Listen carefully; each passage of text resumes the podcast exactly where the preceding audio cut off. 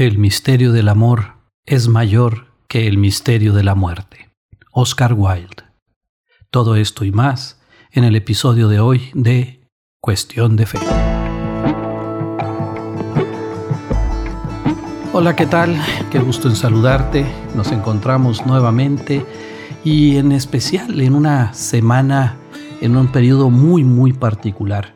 Si bien para algunos es vacaciones, para otros pues bueno, descubrimos el verdadero motivo. Por ahí contaban aquel, aquel chiste, ¿verdad? De aquel hombre que le decía eh, a su jefe, oiga, ¿no nos va a dar la Semana Santa? Y le responde el jefe, que no me dijiste que eras ateo. Ah, no, sí, pero ya me convertí, ¿verdad? Entonces, bueno, pues este, la Semana Santa, que es una oportunidad eh, para eh, bajar un poquito la velocidad y reflexionar también, bueno, pues, eh, como acostumbro decirles, pues se trata de hacer eh, vacaciones que no son vacaciones de Jesús, sino vacaciones con Jesús. Entonces, si tú has elegido tomar estos días de descanso o si has elegido irte de misiones, como tantos lo han hecho, lo hemos hecho, o si has elegido quedarte en casa, yo te pido que me acompañes el día de hoy en este episodio porque hoy vamos a platicar de el misterio. Espero que te gusten los misterios y los misterios románticos, porque el misterio del que vamos a hablar hoy es muy interesante. Entonces, bueno, eh, te invito a que compartamos el día de hoy. Ya en una ocasión hablábamos acerca, sobre todo, bueno, en el episodio anterior hablábamos del poder de las palabras, el significado de las palabras y nos encontrábamos con que, bueno, pues este, algunas veces eh, decimos una palabra pero queremos decir justo lo contrario, dependiendo del tono, ¿verdad? O a veces utilizamos alguna palabra eh, que ha ido perdiendo o cambiando su significado a lo largo del tiempo. Eso sucede un poquito con dos de las principales palabras que vamos a que voy a compartir contigo el día de hoy. La primera palabra es misterio. ¿Sí? Todos eh, relacionamos eh, lo que es la palabra misterio con algo oculto, escondido o por lo menos semivelado que deja entrever algunas cosas y es algo como que hay que investigar y descubrir porque hay mucho más atrás de lo que se presenta a simple vista. Y bueno, esa es la connotación principal que ha tenido la palabra misterio eh, sobre todo, bueno, pues eh, en nuestra época. Sin embargo, no siempre fue así. Y eh, te platico, como ya te lo había platicado también en algún otro episodio, que la palabra misterio viene del griego. El griego se dice misterion. ¿Y qué era el misterion? Los, eh, digamos, generales griegos, cuando se preparaban para la batalla, pues se encerraban en una tienda, ¿verdad? O en un lugar oculto, un lugar secreto, y eran custodiados para desarrollar el misterion, es decir, desarrollar el plan, el plan de batalla, el plan, y entonces era, se hacía escondidas porque pues eh, se trataba de que no se enteraran pues los enemigos, no fuera a salir el plan a, reducir y entonces fueran a, descubrirlo, ¿verdad? Entonces la palabra misterio en sus orígenes eh, hacía referencia en concreto al plan, a un plan, a un plan de acción, un plan de batalla. Ahora, de la palabra amor, pues, ¿qué te puedo decir? Te puedo decir, lo único es aquello que te platicaba en el episodio anterior. Eh, si tú tomas una moneda nuevecita, ¿verdad? Una, una moneda este, ya sea de plata o del metal que sea, nueva, nueva, nueva. Uy, es reluciente, brillante, bellísima. Pero comienzas a circularla, la pasas por cientos, miles de manos y regresa a ti sucia, desgastada, eh, oculta lo que trae ahí inscrito. Y creo en lo personal que eso es lo que hemos hecho con la palabra amor. le hemos, eh, la hemos utilizado tanto y la hemos usado de tantas maneras que ahora tenemos que ponerle hasta calificativos, ¿verdad? El verdadero amor, amor sincero, amor auténtico, amor, le ponemos apellidos a, la palabra amor.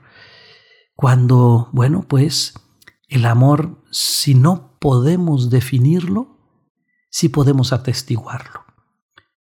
Y la, la manera de atestiguarlo, pues bueno, lo encontramos en el Evangelio de San Juan, en el capítulo 15, en el versículo 13. Nadie tiene mayor amor que el que da la vida por sus amigos.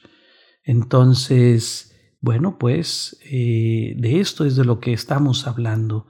Estamos hablando de que el amor es el deseo, la decisión, la libre acción de dar la vida. Y entonces, si juntamos estas dos palabras, misterio de amor, entonces vamos a poder entender esto que vamos a reflexionar el día de hoy.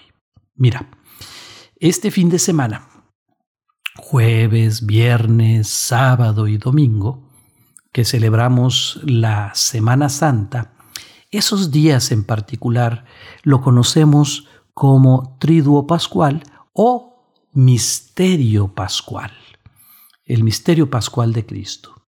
Y esto, en resumen, si tú eres católico y, vives tu fe y, crees en lo que eh, nos ha enseñado Jesús, y si a ti te llegan a preguntar, oye, ¿cuál es el centro de tu fe? ¿En qué resumirías tú la esencia o el centro de tu fe? Tú puedes responder con toda categoría, con toda entereza, puedes responder, el centro de mi fe es el misterio pascual de Cristo. Y el misterio pascual de Cristo es su pasión, muerte y resurrección. Así, los tres juntos. ¿Y por qué los tres juntos? Porque corremos el riesgo de, al separarlos, dividir a un único Jesucristo y a un solo y total y envolvente acto de amor.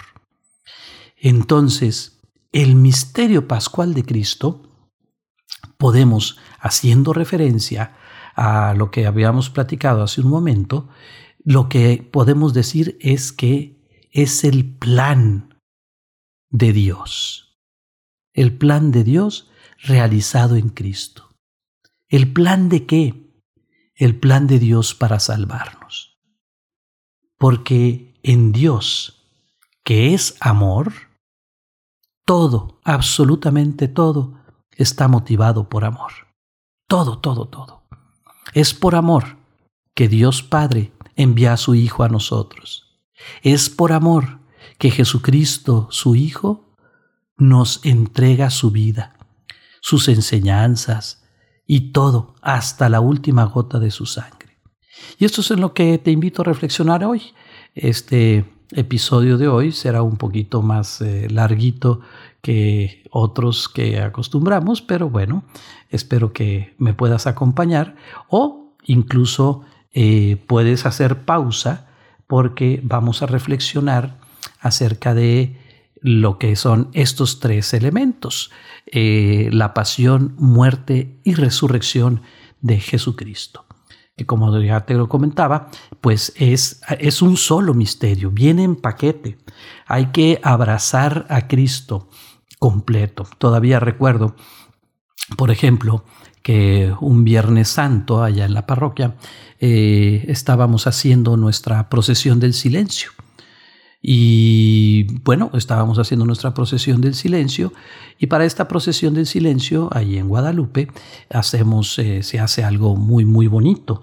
Eh, se baja el Cristo de la cruz, se desclava, se baja, se coloca en una urna, eh, se conoce como el Cristo yacente, este, este Cristo, que es el Cristo del Estado, así se conoce, eh, eh, tiene los eh, brazos articulados. Entonces se baja, se le bajan los brazos, se coloca en una urna y después salimos. El viernes en la tarde, en la noche, salimos en procesión con la Virgen Dolorosa y llevamos el Cristo yacente. Esa es la procesión del silencio. Lo llevamos al sepulcro.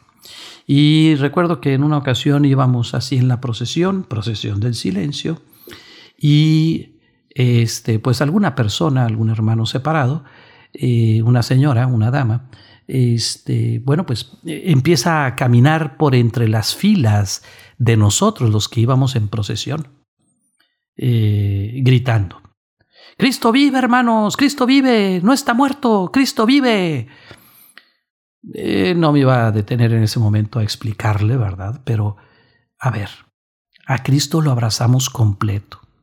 Esa es una de las razones de por qué el domingo de Ramos, aun y cuando celebramos la entrada triunfal de Cristo en Jerusalén, el domingo de Ramos leamos el Evangelio de la Pasión. Si tú fuiste a misa el domingo de Ramos y fuiste a la primera misa, pues entonces te habrá tocado en el exterior eh, a lo mejor en la procesión, que se lee un fragmento del Evangelio eh, y se, se, lee este fragmento del Evangelio, que es la entrada de Jesús en Jerusalén. Y entonces se bendicen los ramos, etc. Ahora bien, ¿Por qué se lee el Evangelio de la Pasión el Domingo de Ramos? Si cronológicamente, pues Domingo de Ramos, después este lunes, martes y miércoles santo, leemos que Jesús estaba en casa de Marta, María y Lázaro, etcétera, va y visita el templo, la gente se pregunta, ¿qué no es este al que querían matar? ¿Qué está haciendo aquí? Y todos estaban en la expectativa. Y luego viene el jueves, viernes, sábado y domingo, que ya tú y yo conocemos la historia y la vamos a, reflexionar un poquito el día de hoy. Entonces, eh, ¿por qué se lee el Evangelio de la Pasión el Domingo de Ramos? Porque a los católicos nos obliga solamente la asistencia a misa los domingos. Entonces, si nos obliga la asistencia a misa los domingos, entonces imagínate, iríamos de fiesta en fiesta. El domingo de Ramos, fiesta, Jesús entra triunfante a Jerusalén, ¡yay! Y luego el domingo de Pascua, fiesta, el Señor resucitó, ¡yay! Espérate, ¿y dónde dejaste la pasión y muerte de nuestro Señor Jesucristo? ¿Dónde dejaste la institución de la Eucaristía? ¿Dónde dejaste todo esto? Entonces, cuando abrazamos a Cristo, lo abrazamos completo. Toda su historia, no nada más los momentos bonitos, lo abrazamos completo. Y entonces, por eso, el misterio pascual. Pues bien, rápidamente para no hacértela mucho de emoción, vamos a platicar un poquito acerca de la eh, de esta primera parte, lo que es la pasión. Bien, eh, para esto, eh, pues yo quiero recordar, claro, cada uno de estos episodios o de estos momentos del misterio pascual de Cristo tienen muchísimas enseñanzas. Yo hoy solamente te comparto dos o tres de cada uno de estos momentos para tu reflexión personal y para que tú, pues después, si, quieres, puedes sacar muchas más enseñanzas. Esto es algo que yo te quiero compartir. Primero quisiera hacer referencia a el libro del profeta Isaías. Has de saber que en el profeta Isaías, eh, a, todo lo largo del libro del profeta Isaías, tú puedes eh, sacar pasajes que de una manera clarísima están hablando de la vida de Jesús, incluso de su pasión, el poema del siervo doliente, eh, eso es algo maravilloso. Pues bien, voy a tomar una cita para referirme a la pasión de nuestro Señor en Isaías 53:4, que dice, Él tomó sobre sí nuestros sufrimientos. No, para no hacer más largo todo esto, no te voy a platicar, ya tú conoces, puedes leer si quieres este momento de la pasión. Es decir, Jesús es eh, traicionado por Judas, eh, entregado con un beso, es apresado, es eh, llevado a juicio, es encerrado en una mazmorra, es eh, flagelado, es eh, coronado de espinas, se burlan de él, lo desprecian, es cargado con la cruz, lleva a lo largo del camino la cruz y luego es clavado en la cruz. Bueno, a todo esto es lo que llamamos la pasión de Cristo. ¿Qué nos enseña la pasión de Cristo? ¿Por qué te hago referencia a este pasaje del Antiguo Testamento? Primero que todo, porque Jesús nos enseña a través de su pasión de lo que es capaz un corazón que ama.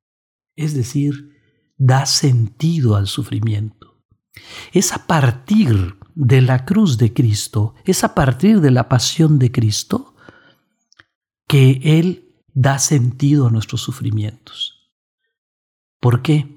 Porque nuestros sufrimientos, como dice San Pablo, los unimos a la cruz de Cristo, los unimos a la redención del mundo, los ofrecemos por la conversión de nuestros seres queridos, la conversión de los pecadores.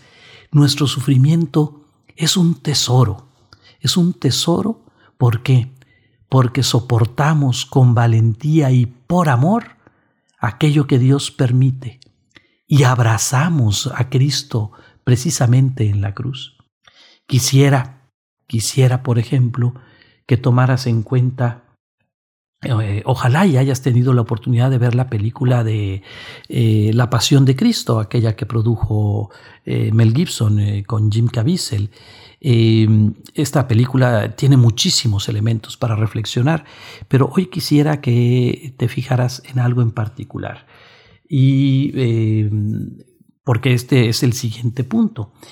la pasión de Cristo nos enseña el poder transformador de su testimonio, el poder transformador del sufrimiento. Solo quien ha sufrido puede comprender a los demás. Solo quien ha sufrido puede crecer. El otro día leía por ahí que el ya ven que ya ves que las historietas dicen hablan de las historias de origen de los eh, superhéroes y entonces dice, solamente eh, las historias de origen, tanto del villano como del héroe, son la misma. Han sido, han sido, han sufrido mucho, han sido maltratados, han sido, bueno, la diferencia está en la decisión que se toma. El villano dice, el mundo me ha lastimado, yo quiero lastimar al mundo. Payback. El héroe dice, el mundo me ha lastimado, yo no quiero que lastimen a nadie más. Pues bien, el sufrimiento tiene un valor transformador. El sufrimiento tiene esa fuerza transformadora. Eh, y entonces quisiera que te fijaras en, este, en Simón de Sirene, ese personaje que para mí, en, la, película esta de La Pasión de Cristo, para mí fue el principal personaje, maravilloso. Claro, por supuesto, después de Cristo y la Virgen María, pero el Simón de Sirene. En la, en la película nos lo presentan eh, primero que, bueno, pues ya sabes, estaba ahí de curioso, Simón de Sirene, y eh, pasan los soldados, ven que Cristo ya no puede con, con la cruz, y entonces voltean y le dicen, eh, tú, ven, ven aquí. Y lo obligan a cargar la cruz. La primera reacción de Simón es, eh, yo no tengo nada que ver con ese hombre, yo no soy un criminal, yo, este, nada que ver con él, me están obligando. Entonces, eh, bueno, esa es la primera reacción. Pero conforme vas viendo que va pasando las escenas, él comienza, pues sí, por cargar la cruz. Después llega un momento en el cual Jesús este, cae, eh, los soldados empiezan a burlar de él, etc. Y él sale en defensa de Jesús. Sale en defensa de Jesús. Y luego no solo carga con la cruz, sino que le ayuda a Jesús. Luego siguen caminando y luego le da ánimos a Jesús. Ya falta poco, ya falta menos. Ay, me estoy emocionando. Este, y entonces van subiendo, van subiendo, y cuando llegan al monte Calvario, le cuesta a Simón dejar ahí la cruz y dejar a Jesús. Pero tenía que volver donde sus hijos. Pues bien, ese es el poder transformador del sufrimiento. Ese es el poder transformador del sufrimiento, de la pasión de Jesús. Cuando vemos por qué lo está haciendo y cómo lo está haciendo, tiene la capacidad de transformarnos a nosotros. Y te platico esta historia o este final feliz. Dice el Evangelio, cuando habla de Simón de Sirene, dice que echaron mano de un tal Simón de Sirene y eh, padre de Alejandro y de Rufo. ¿sí? Eso es muy interesante porque entonces nos habla de que tanto Alejandro como Rufo eran varón, eran prominentes en la primera comunidad cristiana. Es decir, este encuentro con la cruz de Cristo, este encuentro no buscado, con la pasión, con la cruz de Cristo, transformó las vidas tanto de Simón como de sus hijos. Por eso el sufrimiento tiene esa capacidad de transformación y la pasión de Cristo nos enseña, primero, que nuestro sufrimiento tiene un sentido y una razón de ser. Segundo, que es capacidad de transformación, que el sufrimiento puede transformar nuestro corazón. Y tercero, la pasión de Cristo se convierte en una herramienta que el Padre utiliza para ayudarnos a crecer. Como el mismo Jesús dice, aquel árbol que da fruto, mi Padre lo poda para que dé más fruto. Bien, ¿sufres? ¿Te duele? Ánimo. Es Dios que te está podando para que puedas dar más fruto. Y entonces esto es el sentido de la pasión de nuestro Señor Jesucristo. Estas tres enseñanzas te puedo compartir, tú podrás sacar muchas otras. Yo te invito a que este jueves reflexiones en esto. Entonces, la pasión de Cristo nos enseña que nuestro sufrimiento tiene un sentido. El sufrimiento tiene la capacidad de transformar nuestro corazón. Y por último, el sufrimiento es la herramienta de la cual Dios se vale para ayudarnos a crecer. Pasamos ahora a la muerte de Cristo.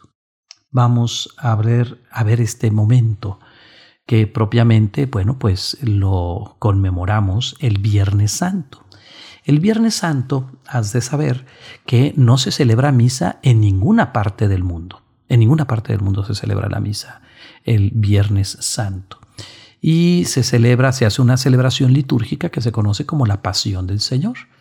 Ese día es cuando aprovechamos, sobre todo pues si estamos en misiones o en las parroquias, y eh, aunque, aunque no se celebra misa, sin embargo, considero que es el día, entre comillas, más cargado de, las celebraciones de Semana Santa. Cuando estaba allá en la parroquia, por la mañana, pues teníamos el Via Crucis viviente. Luego, a mediodía, a las 3 de la tarde, rezábamos a las 2 o 3 de la tarde la coronilla de la misericordia, porque te recuerdo que este viernes comienza la novena de la Divina Misericordia. El segundo domingo de Pascua es el domingo de la misericordia. Entonces te invito a que reces la novena de la Divina Misericordia. Luego rezábamos la novena de la Divina Misericordia, la coronilla de la Misericordia. Después eh, meditábamos el sermón de las siete palabras. Después teníamos la celebración de la Pasión del Señor, que es muy especial. Se lee la palabra, se hace una oración universal en donde se intercede por todo el mundo. Es, es, es muy emotiva esta oración. Se intercede pues sí, por la iglesia, por, los, por, nosotros los católicos, por los cristianos, por los que no creen en Cristo, por los que son ateos, por los gobernantes, por Todos, todos, todos se intercede en esta oración de los fieles. Después se tiene la eh, adoración de la cruz. Recuerda, adoramos a Cristo crucificado. Y posteriormente tenemos la comunión, ¿sí? se da la comunión, se trae del monumento y se da la comunión y nos retiramos en silencio. Ese día en la noche, pues también Viernes Santo, como te platicaba, ahí en la parroquia de Guadalupe, eh, teníamos Después el pésame a la Virgen, el rosario del pésame a la Virgen, que son los siete dolores de la Virgen, son siete misterios. Y después de ahí salíamos en la procesión del silencio. Entonces, como te digo, el viernes un día bastante cargadito en todo esto. Pues bien, ¿qué nos enseña la muerte de Cristo? Para esto te voy a dar otra cita de la Biblia. Es Juan capítulo 10, versículo 18, donde Jesús dice, Nadie me quita la vida, yo la entrego libremente. Bien, que em, a mí me gusta mucho un pasaje del Evangelio de San Juan que dice, Jesús tomó la firme determinación de subir a Jerusalén. ¿Sí? Eh, creo que ya te lo había platicado en algún otro episodio. Pues bien, esa firme decisión es, habla de que Jesús sabía cuál era su misión. Y entonces, ¿qué nos enseña la muerte de Jesús? Te comparto tres enseñanzas, tú podrás obtener más. Primero, la virtud de la perseverancia. Es decir, eh, aquí te voy a platicar algo que también creo ya te había platicado, pero bueno, hace muchos años salió una película que se llamaba La Última Tentación de Cristo. Y pues hubo quien decía que, qué bárbaro, que, que, la película, que hablaba de amoríos de Jesús con María Magdalena y no sé cuántas cosas. Y pues sí, en efecto, la cuestión es que la película es una adaptación de una novela de, de un autor que se llama, se apellida Kazantzakis, así con K.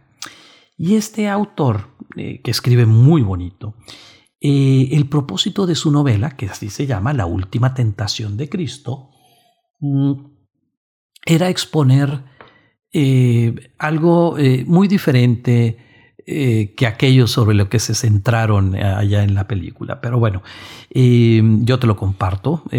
spoiler alert. este, en la película te ponen, bueno, eh, te lo voy a hacer una descripción gráfica, ¿verdad?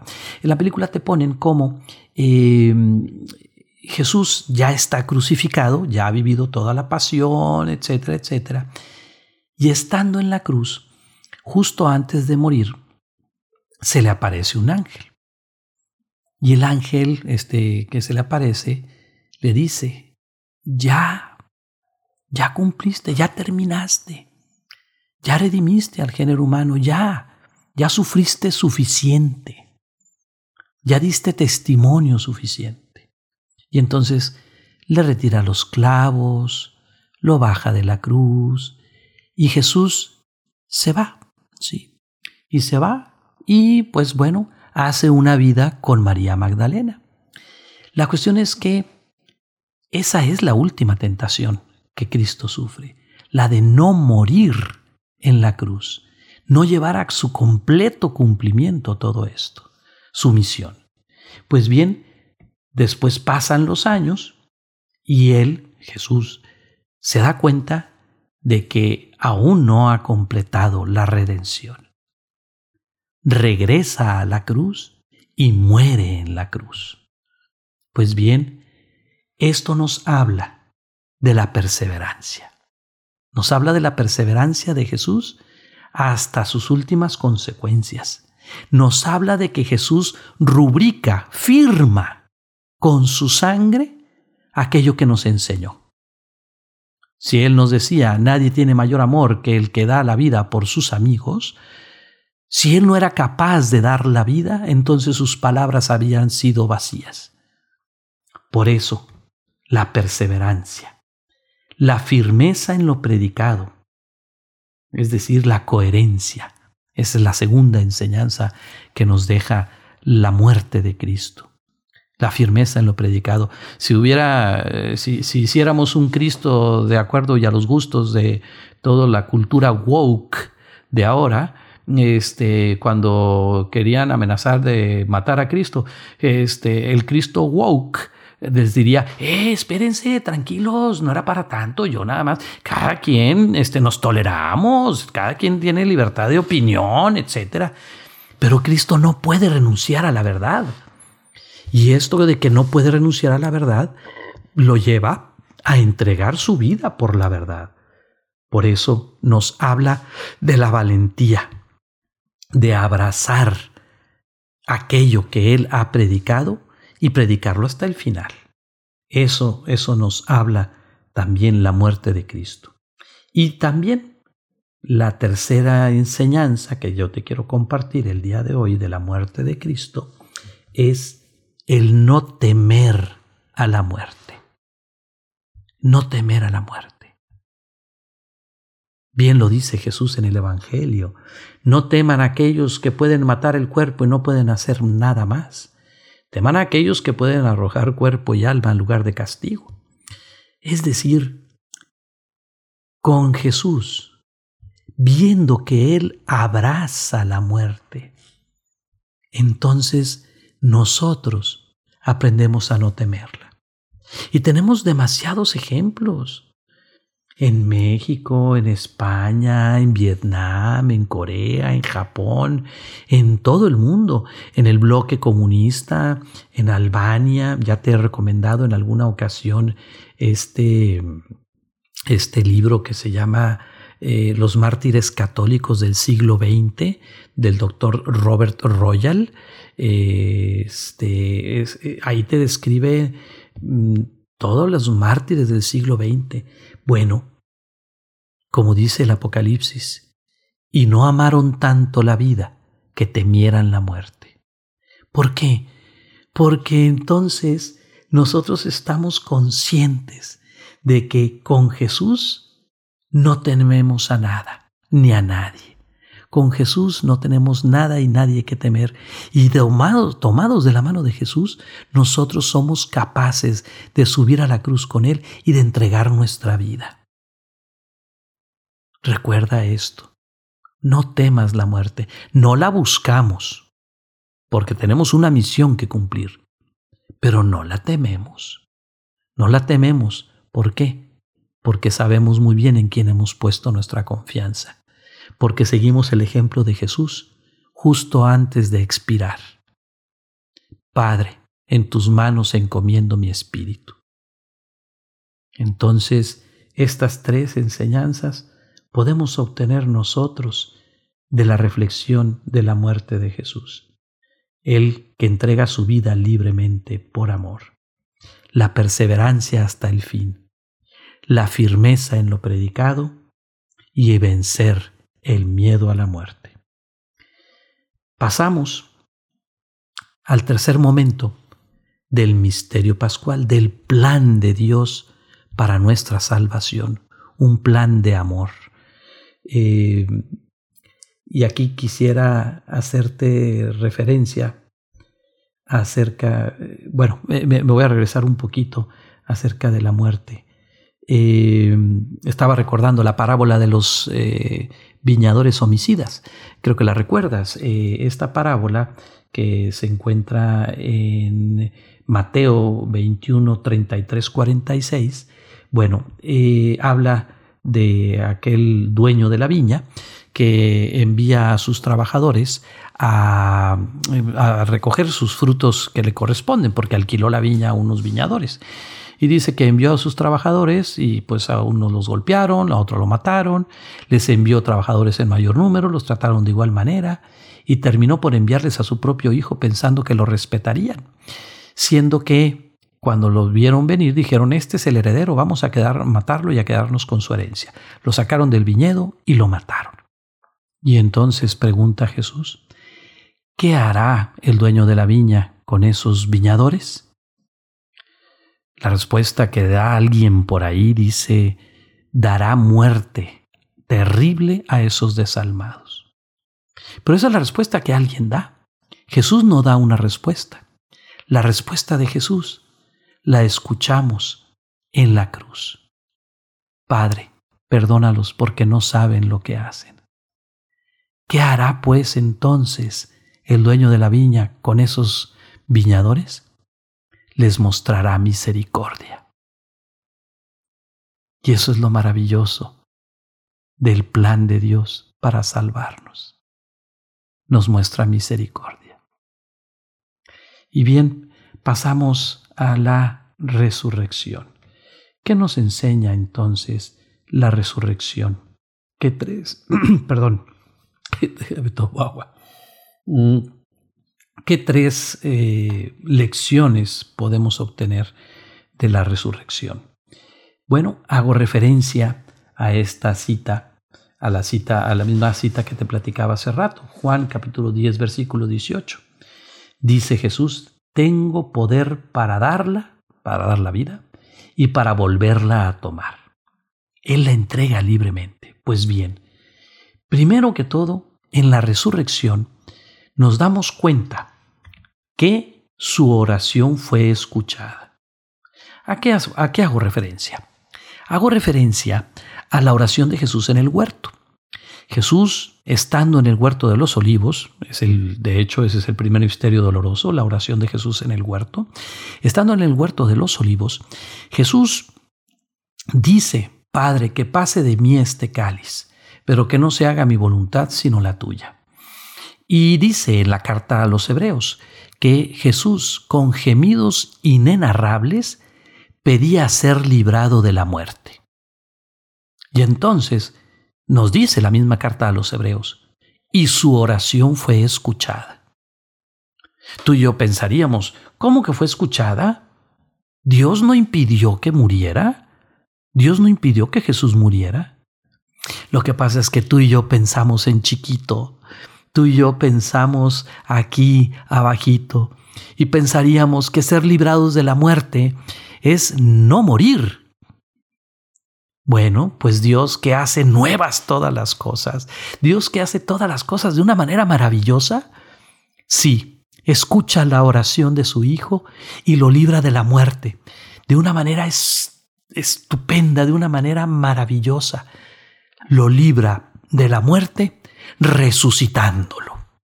Esto es precisamente la manera en que Dios Padre escucha y da cumplimiento a la oración de Jesús. Por eso, cuando tú y yo hacemos oración y no recibimos las cosas de la manera que esperábamos recibirlas, ten la certeza que las estás recibiendo y las recibirás de la manera más conveniente. Pues bien, esto nos enseña la resurrección del Señor, que su oración fue escuchada. Y si esa oración fue escuchada, ahora yo te invito a que en una oportunidad te leas todo el capítulo eh, ah, el 17 del Evangelio de San Juan. Es una oración bellísima que hace Jesús por ti y por mí. Entonces, si esta oración de Jesús fue escuchada en el huerto, con cuánta mayor razón será escuchada esta oración de Jesús en la que Él intercede por ti y por mí.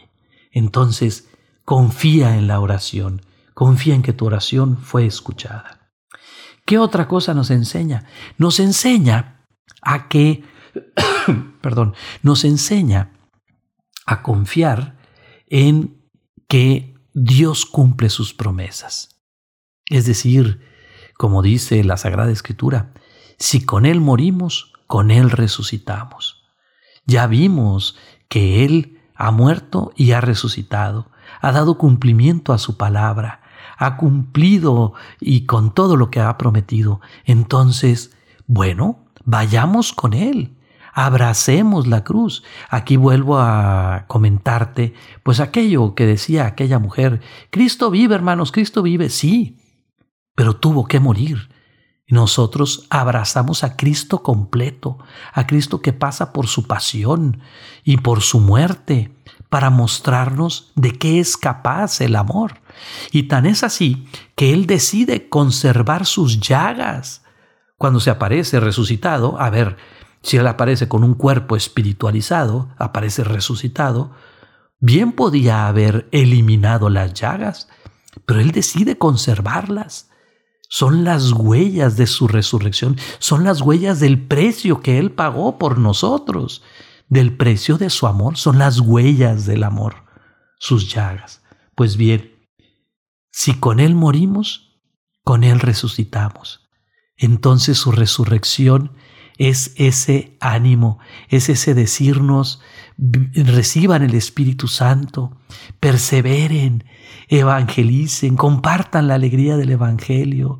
Dios su Padre les ama y yo también.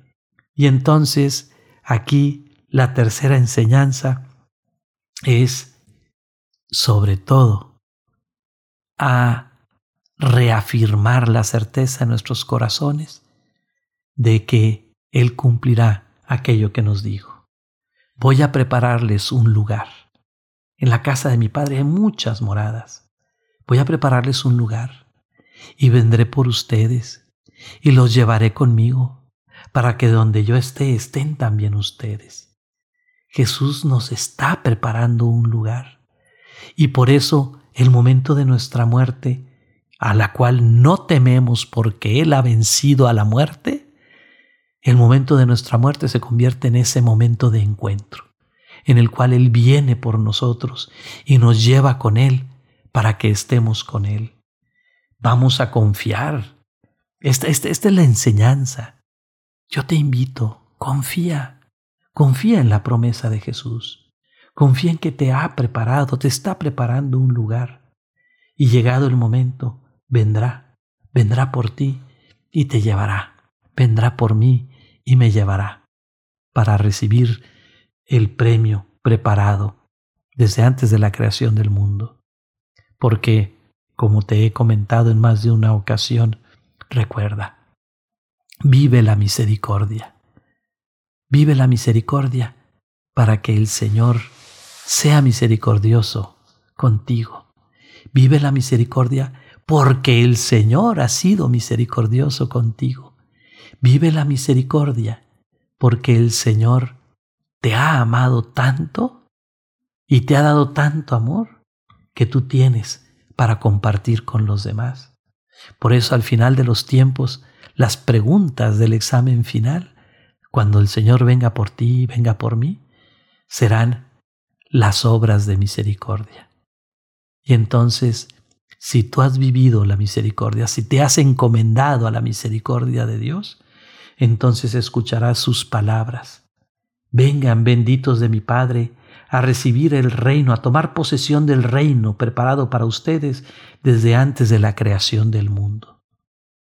Y entonces, el plan de Dios, el misterio pascual, el misterio de amor del cual te hablé al inicio de esta reflexión, de este episodio, el misterio de amor se cumple en ti. Se cumple en ti cada día, porque cada día Dios te ama. Cada día Jesús te llama a perseverar, a valorar el sufrimiento. Te llama a ser empático, a, vivir la empatía y la misericordia con los demás. Cada día el Señor tiene misericordia de ti. Cada día el Señor te muestra su amor. Cada día el Señor te va revelando a dónde quiere llevarte.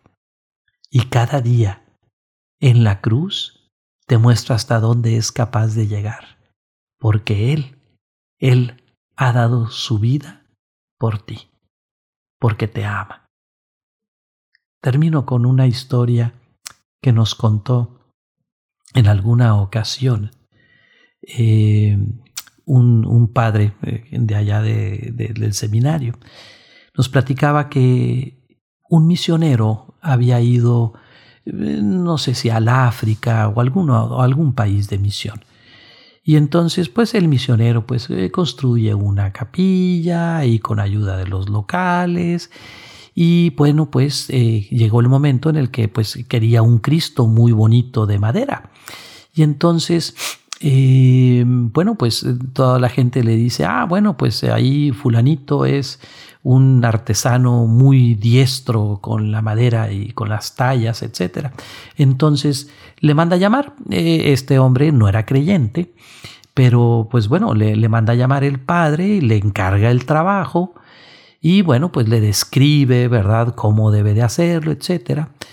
Y cuando llega el momento de tallar el rostro, le pregunta el, artesano al sacerdote a través de traductor, porque pues no hablaba el, idioma del el sacerdote todavía no hablaba el idioma. Le pregunta, oiga, ¿y qué rostro le voy a poner? Y le dice, el rostro de alguien que muere amando. En ese momento se le caen las herramientas, cuando escucha la traducción el, el, artesano, se le caen las herramientas, dice, ¿cómo es posible que alguien que muere así muera amando? Bien, yo te invito a que en una oportunidad que tengas, busques el rostro de Jesús en la sábana santa. Es el rostro sereno de alguien que muere amando es el rostro sereno de alguien que sabe que cumplió con su misión, con el plan, con el misterio de Dios su Padre y lo cumplió hasta el final. De alguien que cumple sus promesas, porque sí, padeció, murió, pero resucitó y regresó para decirnos, los espero, los acompaño, yo soy el camino yo soy la meta, yo soy el alimento para el camino. Pues bien, te deseo de todo corazón que tengas una santa Semana Santa y espero que estos, estos minutos que hemos compartido te sirvan para una reflexión y para que, bueno, pues te acerques un poco más al Señor Jesús y al misterio de amor que es su pasión, muerte y resurrección. Y recuerda, a final de cuentas, todo en esta vida es cuestión de fe. Hasta pronto.